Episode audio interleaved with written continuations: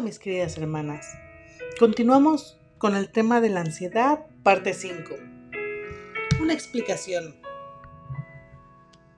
El pensar en la ansiedad no produce ansiedad. Puedes estudiar sobre la ansiedad y no me va a llevar a estar ansiosa.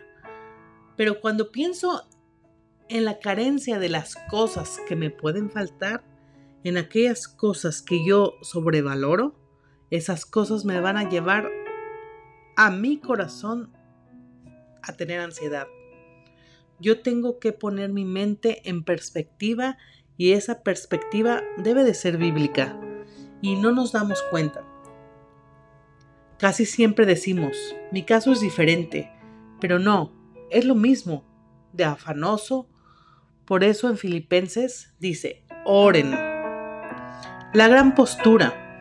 La actitud ante Dios, en 1 Pedro 6 dice, humillaos pues, pues como yo me humillo ante Dios. Yo como mujer voy a reconocer mi postura de pequeñez ante Dios, el Padre grande, poderoso, que yo puedo sacar todo lo que tengo ante Él, que tengo el privilegio de estar en el plan de Dios para que se lleve a cabo su obra, no importando qué vestimos, qué comemos, si estoy enferma, tengo el privilegio de servirle al Dios de los cielos. No importa si mi vida es larga o corta, esperando que a su tiempo nos levante. Un ejemplo. Si trabajamos en una empresa, le decimos al manager o al gerente, falta una pieza. Si no la tengo, no puedo sacar este trabajo que me pediste. Y tú te quedas esperando hasta que el manager te traiga lo que necesitas para que puedas seguir produciendo en su empresa. Tú no te preocupas si la empresa sigue produciendo o no, porque ese es problema del manager, que no te ha traído a su debido tiempo la pieza, mientras descansas. Es lo mismo Dios.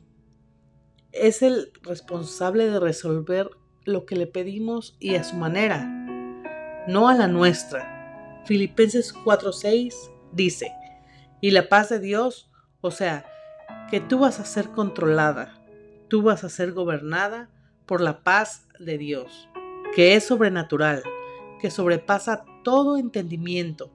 Dios no sufre ansiedad, esa es la paz de Dios. Y Pablo dice, ustedes pueden ser partícipes si hacen esto.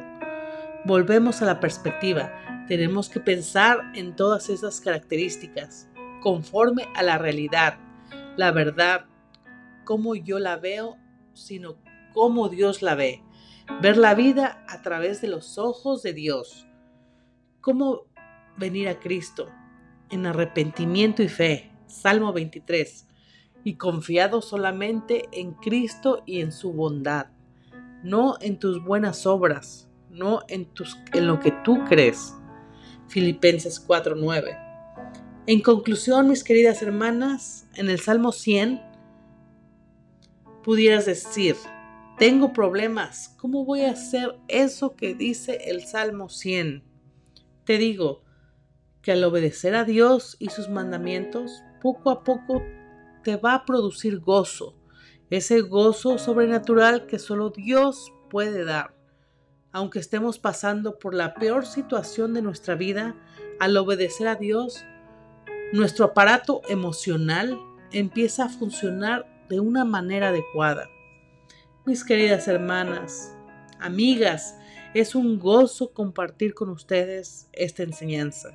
Que cada una de ustedes sean llenas de, ese gozo que viene de lo alto, ese gozo que solo el Padre Celestial nos puede dar si nos acercamos a Él con un corazón humillado y de necesidad, y cumpliendo sus mandatos. Que la gracia de Dios llene sus vidas.